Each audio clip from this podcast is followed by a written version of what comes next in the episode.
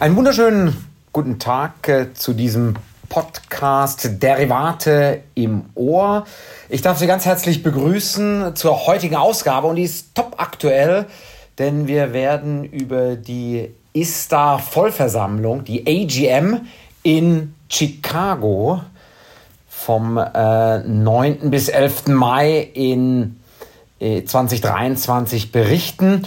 Und äh, ja, wir werden jetzt nicht live nach äh, Chicago schalten, sondern wir haben das Gute, dass wir äh, zwei äh, Kollegen hier haben, die in Chicago waren und äh, uns einfach über diese Derivate-Veranstaltung des Jahres berichten können. Zum einen äh, mein, mein Partner in Berlin, Jörg Fried, und äh, Council Mark Völker, auch in Berlin. Äh, die eben ja, sich in der Derivatewelt in Chicago getummelt haben. Und vielleicht starten wir gleich mit einer, mit einer äh, Frage an, an euch beide. Jörg, äh, Marc, wie war denn die Stimmung und was waren so die, die, die, die spannenden Themen, die ihr identifizieren und ja dann auch äh, hören konntet? Ja.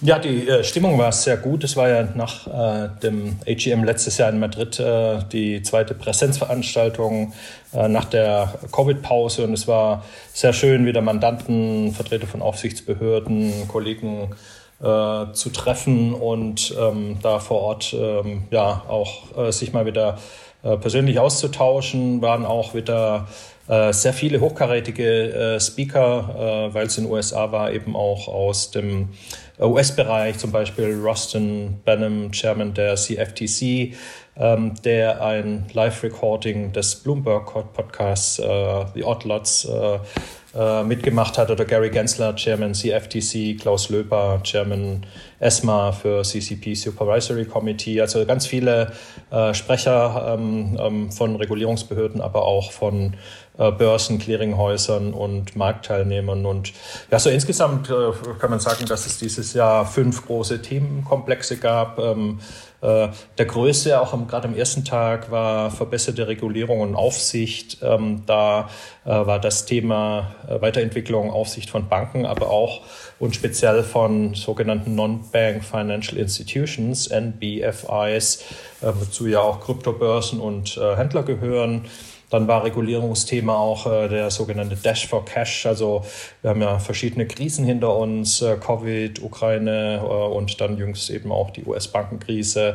Äh, alle diese Events haben eben gezeigt, dass Cash und Liquidität ein großes äh, Thema ist und ähm, bei den Banken Maturity Mismatches, also Einlagen versus äh, Kreditgeschäftslaufzeiten oder bei den äh, Banken, die Bankruns, die durch Social Media dann äh, äh, verschärft werden, aber auch äh, aktueller Anlass, äh, US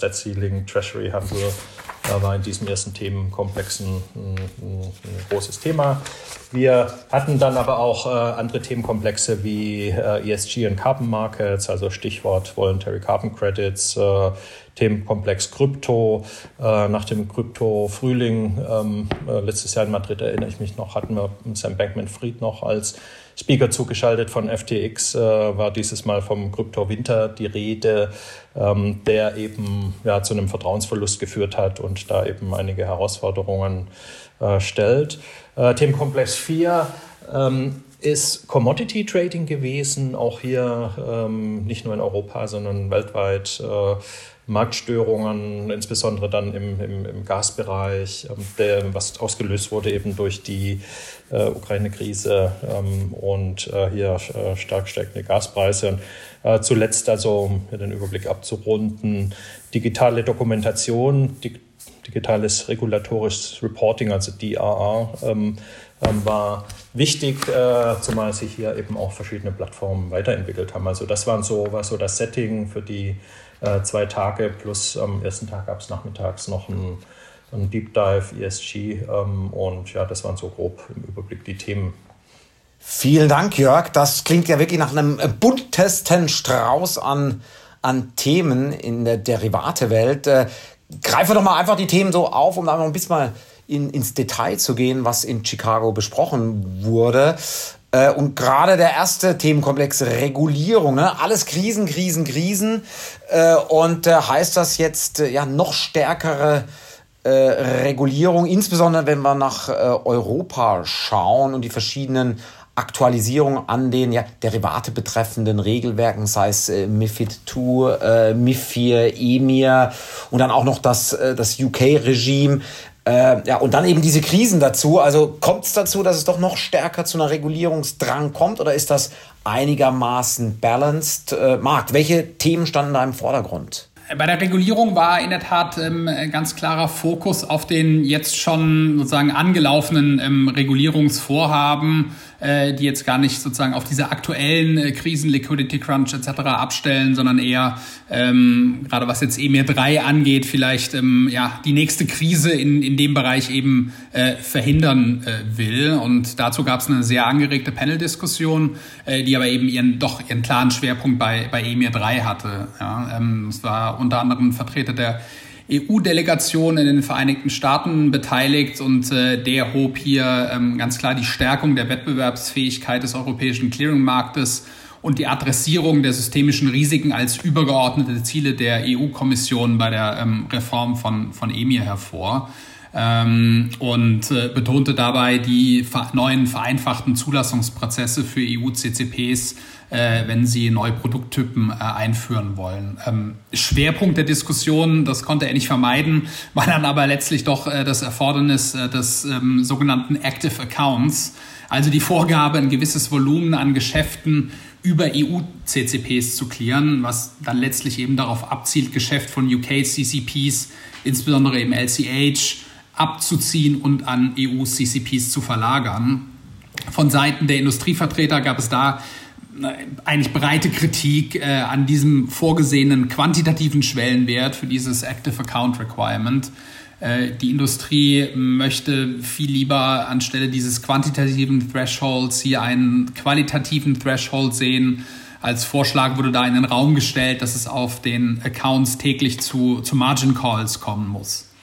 Weiterer Kritikpunkt ähm, war, dass die Ausarbeitung der genauen Voraussetzungen für dieses Active Account Requirements und insbesondere der Höhe des Schwellenwerts ähm, äh, nicht im Level 1 Text selbst vorgenommen wird, sondern eben auf die ESMA ausgelagert wird. Ja, und da hat die Industrie ganz klar gesagt, das ist eine äh, entscheidende Weichenstellung, die doch bitte von der Politik getroffen werden soll und nicht eben ähm, in sozusagen den Aufsichtsbehörden überlassen werden soll. In der Sache nochmal bemängelten äh, die Industrievertreter auch, dass es hier keine vernünftige Kosten-Nutzen-Rechnung äh, gegeben hätte, weil das Active Account Requirement wird ihren Ansichten nach zu höheren Kosten führen, die dann letztlich von den EU-End-Usern äh, zu tragen sein werden. Und wurde auch ähm, sozusagen eine Publikumsumfrage über die äh, Event-App durchgeführt und ähm, das Stimmungsbild war da ähnlich skeptisch. Ja? Also nur 30 Prozent äh, der Anwesenden befürworteten ein quantitatives Active Account Requirement und sahen darin äh, Vorteile eben in Anbetracht der, äh, des besseren Risikomanagements, was dann äh, eben möglich, möglich wäre im Krisenfall. Ja.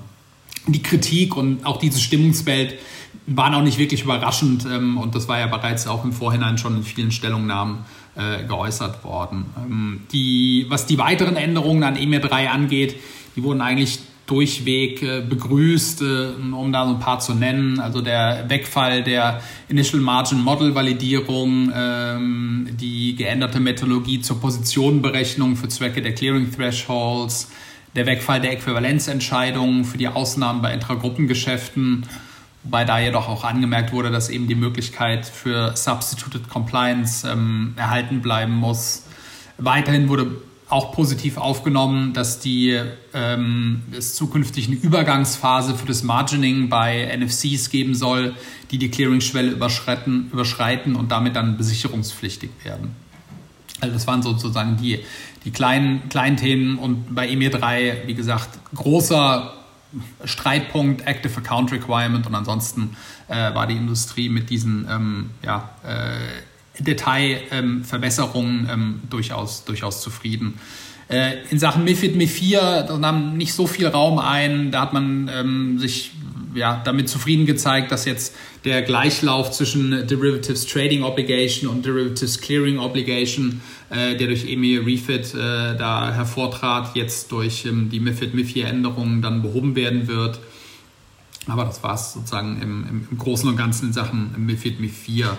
Äh, und um dann nochmal auf das Verhältnis EU und äh, UK zurückzukommen, äh, da ist klar, dass es, und es war dort auch jedem klar, dass es in Zukunft da Unterschiede in den Aufsichtsregimen geben wird.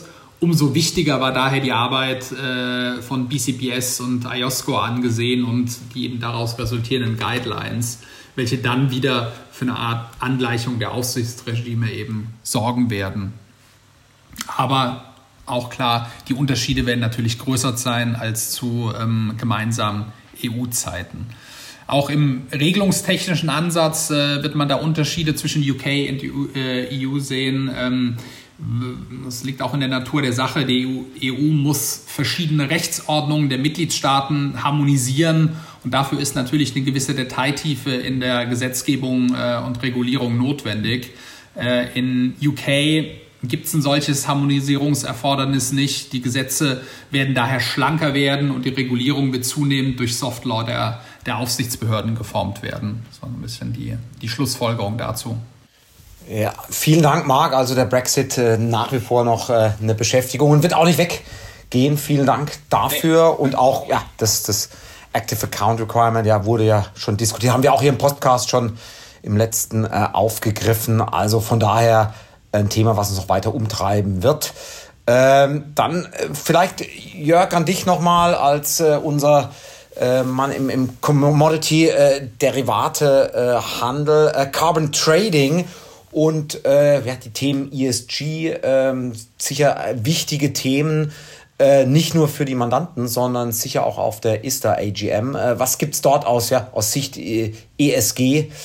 Äh, die grünen Themen und Carbon Trading zu berichten. Ja, also äh, das große neue Thema war ähm, eben der freiwillige Emissionshandel. Also schon letztes Jahr in Madrid äh, war äh, ESG-linked Derivate ein Thema und ähm, die ersten Ideen zu äh, Voluntary Carbon Credits. Und äh, dieses Jahr konnte, ähm, konnte das Definitionswerk, die 2022 ISTA VCC Transaction Definitions äh, vorgestellt äh, werden, kurz VCC oder VCC Definitions, die ja im äh, Dezember veröffentlicht wurden und auch von den Linkleiters-Kollegen in London mit äh, betreut wurden. Dem vorausgegangen war ein White Paper, also ist da ist ja eine, wenn man so möchte, sehr demokratische Veranstaltung und das äh, Thema hat eben die Gemüter das ganze letzte Jahr über bewegt und ähm, es war sch schwer zu greifen, das Thema VCCE, weshalb dieses White Paper hier äh, dann eben viele Jurisdiktionen beleuchtet hat, ähm, ist auch deswegen schon schwer zu greifen, weil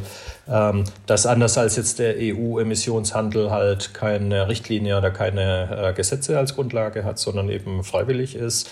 Und ähm, die Marktteilnehmer waren eben ähm, ja, äh, scharf drauf, dass es hier äh, ist der Definition Booklet gibt, auch um wiederum hier, wenn man dann den Handel macht, das äh, mit äh, eben den Netting Benefits und einem Rahmenvertrag zu machen. Und äh, dieses äh, Definitionswerk und seine Implikationen wurden vorgestellt. Ähm, es wurde vorgestellt, dass man eben äh, Spots, Forwards und Options handeln kann, physisch geliefert, also dass die VCCs nachher letztlich auf den entsprechenden Accounts dann landen oder umgebucht werden. Es äh, wurde vorgestellt, dass man das eben mit Delivery machen kann oder Retirement. Also ganz interessant, Retirement heißt dann eben, dass äh, statt Lieferung ähm, die VCCs äh, gecancelt äh, werden. Und ähm, ja, Diskussionsthemen waren dann auch äh, Disruption Events, was passiert bei einem Failure to Deliver oder Failure to Receive. Äh, interessant äh, ist bei diesen VCC-Definitions, dass die eben agnostisch sind. Also einige Carbon Standards und Carbon Registries werden da äh, genannt, aber man wollte das zukunftsfähig machen und eben auch neue äh, Carbon Standards und Carbon Registries äh, äh, abdecken können ähm, durch diese Definition. Also das, das, das waren alles die Themen. Und äh, für uns äh, ganz interessant, ähm, Dienstagnachmittag ist ja immer ein Global Opinion Council Committee. Äh, da waren eben auch VCCs, aber auch Renewable Energy Certificates äh, äh, eines der Themen, die jetzt eben durch die Standard Opinions, Netting Opinions äh, und Collateral Opinions abgedeckt werden sollen. Und da war ein Austausch dann zwischen den Opinion Council aus ca. 60 Ländern, die da äh, diskutiert haben und äh, eben dann geguckt haben oder ja, äh, erörtert haben, wie das äh, ist mit diesen VCCs, ob das eben im Netting-Set mit drin sein kann und wie diese Produkte dann im Falle des Nettings äh, äh, ja, behandelt werden. Und ähm, das waren so im Carbon Trading die Themen dieses Jahr. Sehr, sehr spannend, Jörg, und, und, und sicher auch etwas, was uns nicht nur hier in dem Podcast, sondern äh, auch als Anwälte in den Transaktionen dann beschäftigen wird, weil wir das äh, etwas sicher ein Thema ist für dieses Jahr, was wir stark sehen werden, äh, sich diesen Markt zu entwickeln und dann eben auch das, den Handel und damit dann auch das Erfordernis von Derivaten äh, auf die VCCs. Ähm, einen anderen Bereich, den wir eigentlich schon letztes Jahr dachten, dass der jetzt richtig auch äh, nach, nach oben fliegt und äh, wir da auch mehr am Derivatemarkt verstärkte Aktivität sehen, ist eben der, der Kryptomarkt und Derivate in dem Zusammenhang. Und dann kam eben der Kryptowinter, ausgelöst durch verschiedenste Krisen, äh, Insolvenzen, ja, mit auch dann eben strafrechtlich relevanten Verfolgungen. Äh, Jörg, du hattest es schon genannt. Und äh, dieser Kryptowinter schlägt natürlich aufs Gemüt in diesem gesamten Markt und die entsprechenden Marktereignisse. Äh, ganz offene Frage, äh, Marc, an dich. Äh, was ist denn jetzt in dem Markt? Was gibt es denn für Produkte und äh, wie reagiert letztlich der etablierte Derivatemarkt darauf, um, ja, um das einzudämmen, diese, diese Themen, die sich dort gerade in den letzten ein, anderthalb Jahren gestellt haben? Ja, äh, gerne. Ich glaube, äh, immer ein bisschen äh, Big Picture rangegangen. Eine der Lehren jetzt von, von Crypto Winter und das war auch sozusagen im, im Gegensatz zu noch der doch sehr euphorischen Stimmung äh, auf, der, auf der letzten AGM äh, war, äh, dass hier jetzt der Schutz des Kundenvermögens deutlich stärker in den, äh, in den Fokus ähm, äh, gerückt war und jeder war sich klar, da, da, muss etwas, da muss etwas passieren und in der EU und in Deutschland ähm, gibt es da ja auch bereits mit Mika und dem Entwurf des Zukunftsfinanzierungsgesetzes genau die richtigen Entwicklungen auf Produktseite und das war jetzt äh, sozusagen hier der der Fokus äh, dieses Jahr bei der AGM, äh, das ist was, da kann man sich gut drauf ähm, gut drauf fokussieren, ähm, äh, waren jetzt hier die äh, ISTA Digital Asset Derivatives Definitions, ähm, die hier als äh, sozusagen Meilenstein in dem Bereich äh, vorgestellt wurden und auch da waren wie bei den VCC Definitions unsere Londoner Kollegen mit mit ISTA eben am Werk. Diese Digital Asset Derivatives Definitions, die decken derzeit zwar nur Non-Deliverable Forwards und Non-Deliverable Options auf Bitcoin und Ether ab, sollen aber in der Zukunft dann eben auch ähm, stetig weiterentwickelt ähm, werden und ergänzt werden um neue, neue Produkttypen, neue Underlyings etc. Ähm, die, die Kollegen, äh, die da beteiligt waren und äh, sozusagen die, die, die Arbeitsgruppen bei ISTA, die mussten sich im Zuge dieser, äh, dieser ähm, Digital Asset Derivative Definitions ähm, äh, Drafting äh, Sessions vielen neuen Herausforderungen der Kryptomärkte stellen, im, wenn man sie im Vergleich zu den traditionellen Finanzmärkten sieht. Zum Beispiel gibt es eben in den Kryptomärkten nicht diese eine dominante Preisquelle, äh, sondern viele verschiedene Preisquellen mit teilweise deutlich unterschiedlichen Bewertungen, äh, sodass hier ein robuster Wasserfall an Fallback-Regelungen entworfen werden musste.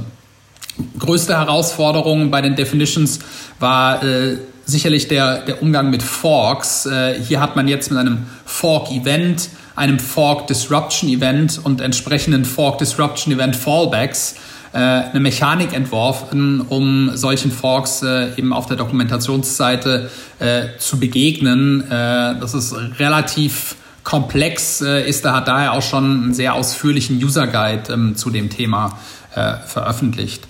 Eine weitere kryptospezifische Besonderheit ist die Tatsache, dass es sich letztlich um ununterbrochenen 24-7-Markt handelt und Preise rund um die Uhr auch an Non-Business Days verfügbar sind. Die Digital Asset Derivatives Definitions ermöglichen daher über diese sogenannte Calendar Day Election äh, auch auf Kalendertage und eben nicht wie sonst üblich auf Business Days abzustellen. Ich glaube, abschließend kann man noch das neuartige Drafting der äh, Digital Asset Derivatives Definitions erwähnen, das mit seinem konditionalen Ansatz äh, so ein bisschen an Programmiersprache erinnert und so eben den Einsatz in DLT-basierten Anwendungen ermöglichen soll. Vielen Dank, Marc, und das ist ein guter äh, Überblick über die das Definitions Framework und auch die, die, die Herausforderungen. Und ich glaube, es ist richtig mit Blick auf Mika und das DLT Pilot Regime und also letztlich die, ja, die, die Digital Asset Welt ist eben größer als äh, Ether Bitcoin ähm, und das dann entsprechend modular aufzubauen und zu erweitern macht Sinn und äh, Krypto Winter hin oder her, da wird es auch eine neue oder andere Jahreszeit äh, irgendwann geben äh, und deswegen ist, glaube ich, da äh, das Ganze durchaus future-proofed, zumindest auf der Derivate-Seite. Äh, kommen wir nochmal zurück, vielleicht äh, Commodity Trading. Äh, wir haben vorhin schon über die VCCs gesprochen als ein Aspekt, aber vielleicht mal auf die klassischen Commodity äh, ähm, den Commodity-Handel und die Derivate darauf, insbesondere im, im, mit Blick auf äh, Energie und den Ukraine-Krieg. Äh, Jörg, welche Themen standen dort auf der Agenda in, in Chicago? Ja, ganz interessant war, dass dieses Thema, was, wenn es auf ISTA-Konferenzen war, meistens so definitionsmäßig nüchtern war, äh, dass das Thema Commodity Trading äh, als systemisches Risiko erkannt wurde und auch von vielen Regulatoren ähm, beleuchtet äh, wurde. Es gab ja bereits im Februar einen Bericht von FSB mit dem Titel The Financial Stability Aspects of Commodity Markets.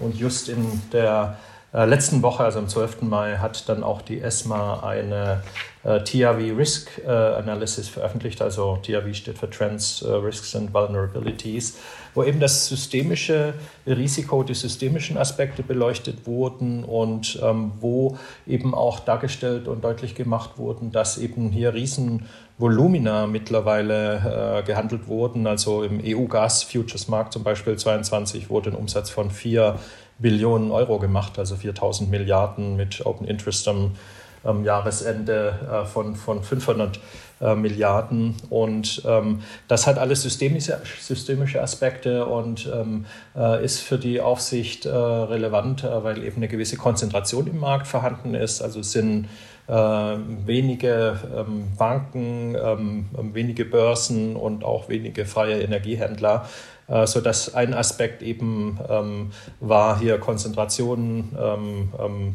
erstmal zu erkennen, dann Datenlücken zu schließen, damit man da das äh, einordnen kann, äh, Margenthemen zu erkennen und vielleicht auch Margensicherheiten zu erweitern, um hier eben Liquiditätssqueezes zu vermeiden. Und ähm, ähm, gerade bei diesen Margenthemen ja auch äh, gegenzusteuern, äh, weil das ja im letzten Jahr, wie auch in der Presse war, speziell in Deutschland schon zu großen Problem geführt hat, äh, speziell beim Börsenhandel, dass hier also aufgrund von Gas-Vorwärts dann bei einem Gaspreis von 300 Euro die Megawattstunde teilweise gigantische Summen und Margensicherheiten hinterlegt äh, werden mussten. Und das führte auch, und das war auch eine Erkenntnis, zu einer Flucht von den Börsen. Also üblicherweise in einer Krise möchte man OTC-Risiken vermeiden und geht an die Börse, aber hier war es so, aufgrund dieser Margensicherheiten IMVM, dass es eben eher dann eine Tendenz gab, äh, von der Börse dann in den OTC-Markt zurückzugehen und da aufgrund von Netting-Benefits und so weiter ähm, ähm, Volumina dort zu allokieren.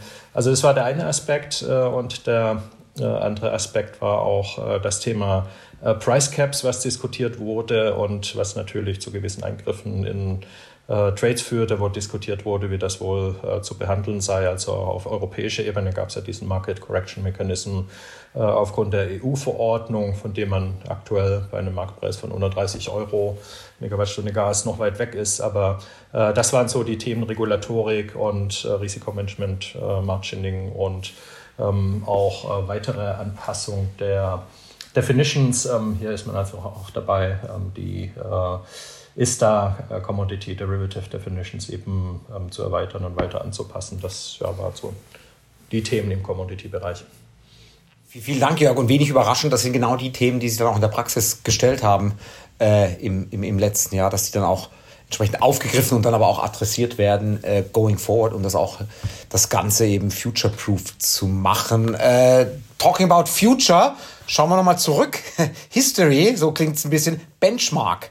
Äh, Marc, äh, ein Thema, wo man denkt, ja, da ist doch jetzt aber wirklich alles, äh, alles erledigt. Im letzten Jahr war das ein Thema, aber jetzt ist doch das ähm, eigentlich erledigt. Und dann, ah, gut, es gibt noch US-Dollar, LIBOR, aber war das dann noch ein Thema auf der äh, auf der ISTA Hauptversammlung Benchmark? Ja, äh, Christian, das war in der, in der Tat noch Thema, aber äh, es hatte äh, teilweise wirklich ähm, äh, etwas äh, historische Züge, aber du hast es schon angesprochen, USD LIBOR, da steht uns der Wegfall natürlich ähm, sagen, äh, noch ganz akut bevor. Ähm, da wird es in den verbleibenden Wochen äh, sicherlich noch einiges äh, an Arbeit äh, an Arbeit geben. Und ähm, für die USD LIBOR Derivate ähm, wurden da auch noch mal äh, wie gesagt ähm, gewisse Use Cases ähm, besprochen.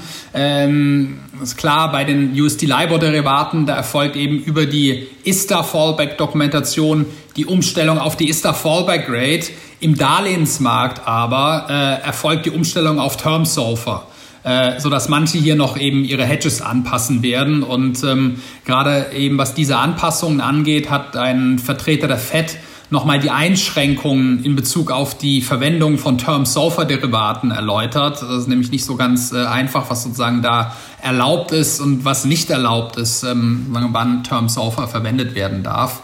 Äh, ist nämlich so, Term-Sulfur-Derivate dürfen nur dann eingesetzt werden, wenn sie Term-Sulfur Cash-Produkte hedgen. Ein Interdealer-Trading oder der Abschluss von Term-SOFR-Derivaten zu anderen Zwecken, der ist untersagt.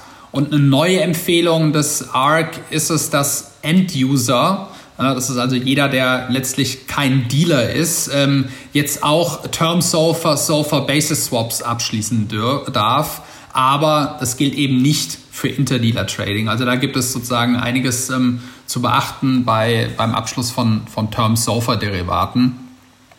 Aber, und da wird es eben jetzt historisch, hat das Panel da zum Abschluss auch nochmal wirklich die Möglichkeit äh, genutzt zum, zum kollektiven Schulterklopfen.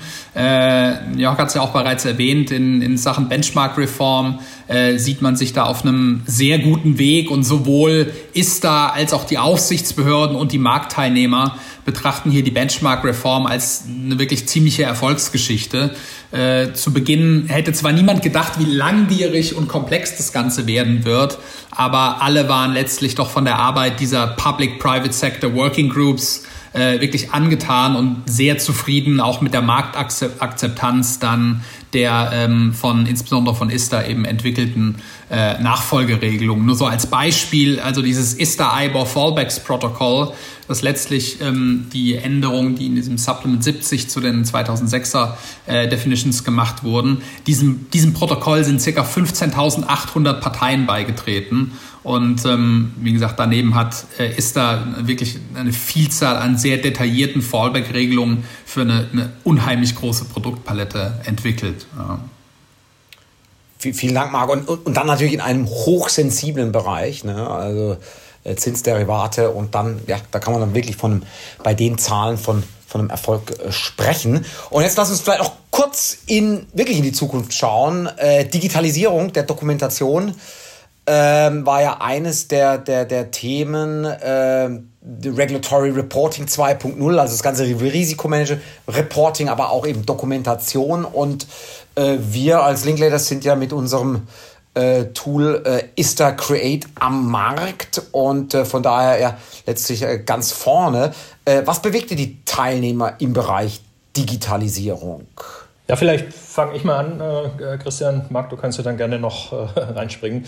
Also die Digitalisierung äh, ist äh, fortgeschritten und man hat gemerkt jetzt auch zu den Vorjahren, dass ähm, der, der User Case, äh, die, rein die Verwendung, äh, sehr zugenommen hat. Ähm, die, was, was vorgestellt wurde, ist, dass die Hürde, ähm, ja, auch Vertragsdokumentation zu digitalisieren, relativ hoch ist für die einzelnen Häuser am Anfang, dass man eben IT-Systeme aufsetzen muss, man muss Leute ausbilden, man muss auch Counterparties überzeugen, das zu nutzen. Aber was sehr deutlich wurde, ist, dass die Häuser, die das geschafft haben, ähm, dann auch so nach ein, zwei Jahren wirklich einen großen Benefit hatten, wirklich auch Headcount Headcount reduzieren konnten in ihren Negotiation Teams, also wirklich äh, dann auch ähm, letztlich äh, Benefits äh, aus dem äh, Ganzen hatten und ähm, dass eben auch hier wesentlich mehr Verhandlungen stattgefunden haben auf elektronischer Basis, dass auch die Anzahl der Dokumente, gab es auch Charts, ähm, stark zugenommen hatte, also was man alles äh, verhandeln kann, so dass, glaube hier, äh, was man ja immer braucht, so eine kritische Masse, um die Liquidität äh, im Markt zu generieren,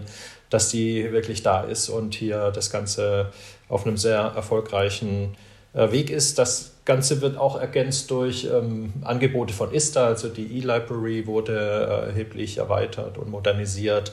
Also auch die äh, ISTA-Definitions, die neuen, die dann elektronisch verfügbar sind. Also das äh, ergänzt das Ganze, dass man eben jetzt äh, von diesen Definition Booklets und den Supplements mittlerweile ja weg ist und da auch eine sehr stark modernisierte und eben verbesserte äh, Definitionsbibliothek hat, die äh, das Ganze ergänzt. Also das ist äh, it's here to stay äh, und ähm, ich glaube, das wird ja, so weitergehen und letztlich irgendwann vielleicht auch die Norm sein, dass man eben so eine Tools dann benutzt, um zu verhandeln, um Definitionen ähm, anzufügen und äh, E-Signature und sonstige Themen äh, sowieso. Also da wurden die Benefits, äh, die ähm, am Anfang ja, etwas mühsam zu erreichen waren, die wurden da sehr, sehr deutlich. Als Ergänzung noch einen, einen weiteren Punkt, den, ähm, glaube ich, viele gesehen haben als, als großen, großen Vorteil, wenn man die Dokumentation eben so äh, dergestalt digitalisiert vorhanden hat, ist, dass man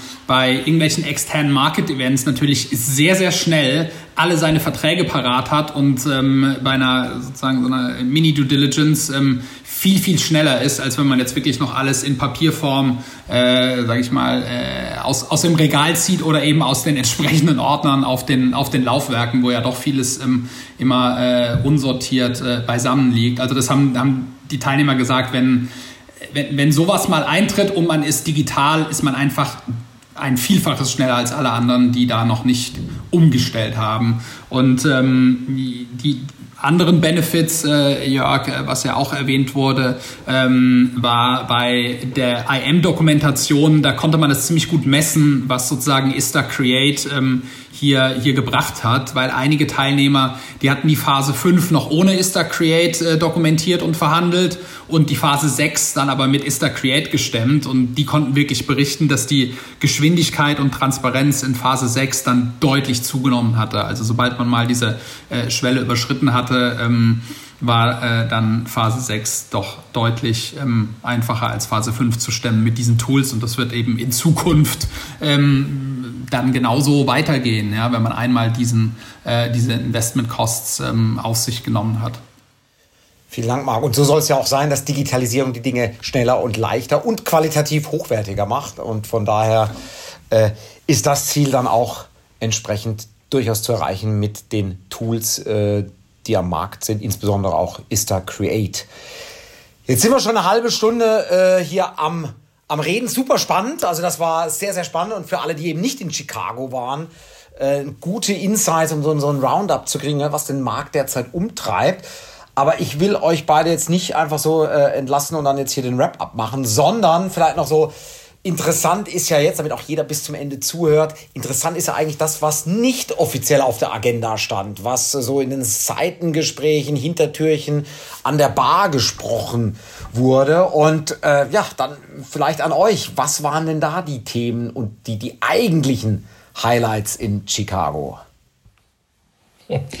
Vielleicht fange ich mal an. Ein Cliffhanger zum Schluss, Christian.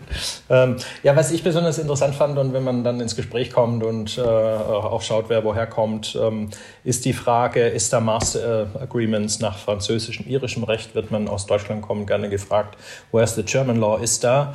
Und das führte zu interessanten Gesprächen, auch mit äh, französischen Kollegen, die eben berichteten, dass tatsächlich French Law ist da gerne verwendet wird ähm, ähm, innerhalb französischer äh, Trades zwischen französischen Counterparties. In Irland, Irish Law ist da auch im angloamerikanischen Bereich immer mit dem Vorteil, dass man dann eben Gerichtsstands- und Vollstreckungsfragen innerhalb der EU hat und da eben äh, besser äh, dran ist. Ähm, deutsches German Law ist da ähm, ist ja wegen AGB-Rechtsbeschränkungen, die es ja im deutschen Recht immer noch gibt, äh, äh, problematisch. Äh, gleichzeitig konnte man natürlich dann berichten, dass in Deutschland, also für äh, deutsche Trades, äh, der deutsche Rahmenvertrag sich äh, sehr, sehr gut immer gemacht hat und auch weiterhin macht und dass hier auch das Offering eben erweitert wird, ohne jetzt eine Konkurrenz zu äh, ISTA Master Agreement zu sein. Also insofern der Druck, einen German Law ISTA zu haben, ähm, ist in Deutschland relativ äh, äh, niedrig, weil man hier eben ein Offering hat, was es in deutscher, englischer Sprache gibt mit vielen Anlagen. Also insofern äh, waren das interessante Diskussionen, die ich ganz spannend fand, Marc. Ich weiß nicht, was bei dir das Highlight war. Äh, ja, also was ich ganz äh, ganz interessant fand und ähm, äh, ich war äh, damals ja noch nicht dabei, bei mir erst die die zweite äh, AGM, die letzte ist der AGM in Chicago aus 2012, die kam doch ähm, relativ häufig zur Sprache. Jörg, du erinnerst dich ja noch. Ähm, und das hat dann doch viele dazu verleitet, nochmal zu so einem Rückblick äh, auf das letzte Jahrzehnt im Derivatemarkt äh, auszuholen. Und ähm, ja, in 2012 lag eben der Fokus noch ganz klar auf den regulatorischen Reformen im Nachgang zur 2008er, 2009er Finanzkrise.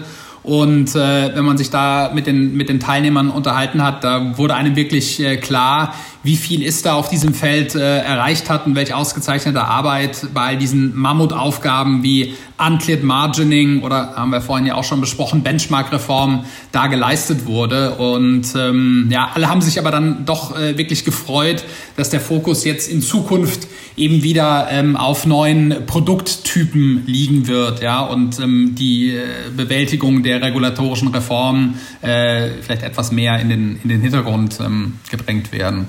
Ja, das stimmt. Äh, und um das nochmal zu bestätigen, dass äh, ja wahnsinnig viel gemacht wurde von ISTA die letzten zehn Jahre und viele Themen, über die wir jetzt gesprochen haben, sind aus Bankensicht natürlich eher Kostenfaktoren, Compliance, Regulatorik äh, äh, muss man machen, aber neue Produkttypen, das ist äh, äh ja gibt Hoffnung ähm, auf neue Geschäftsfelder und insofern wird also die Arbeit, die jetzt geleistet wird, wird auch viel mit Produkten zu tun haben und bin mal gespannt, was im nächsten Jahr ist. Äh, AGM, ähm, das ist ja auch immer eines der Geheimnisse. Wo findet das statt? Ähm, das ist mittlerweile verkündet. Das wird im April 24 in Tokio sein. Asien ist dieses Mal dran.